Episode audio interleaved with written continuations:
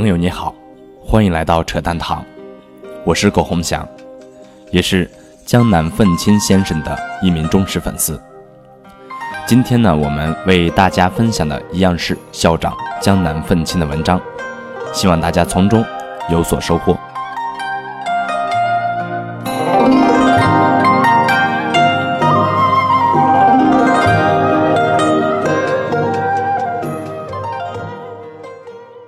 六年一月十二日，凡是学过经济学的都不会在去年买房子，然后完美的错过这波赚钱的机会。于是，我们发现知识跟赚钱其实是两回事儿。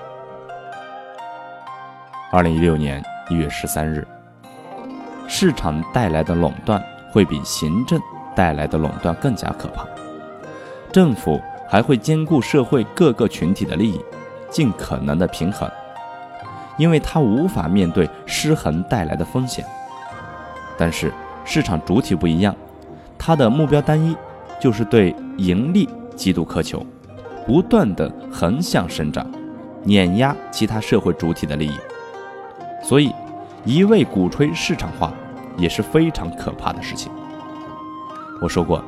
屌丝从来都是自己的掘墓人。现在，百度、雪巴和携程机票事件，基本都是很好的案例。二零一六年一月十五日，我觉得很有意思哈。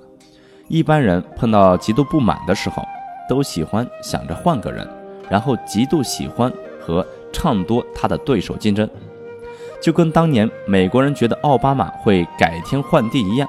整个美国疯了一般的支持他，还有台湾的阿扁，简直就是台湾的救星和希望啊！结果事实却是，换一个苹果觉得会更好，结果现实却是更烂。现在大家把黄奇帆捧得跟个金融之神一样，好像他来了，金融问题就没了。那最后结果估计也是一样。二零一六年。一月十五日，如果空仓，今天可以加仓了；如果满仓，今天只能砍仓。所以，真正帮助你赚钱的其实是休息，而不是努力。二零一六年一月十七日，我觉得很多事情是你给了太高期望值，所以结果变得很不好，并非它真的不好，只是达不到你的要求而已。所以，人最怕矫枉过正。互联网金融并非没有意义，只是过去几年给了太多的期望值罢了。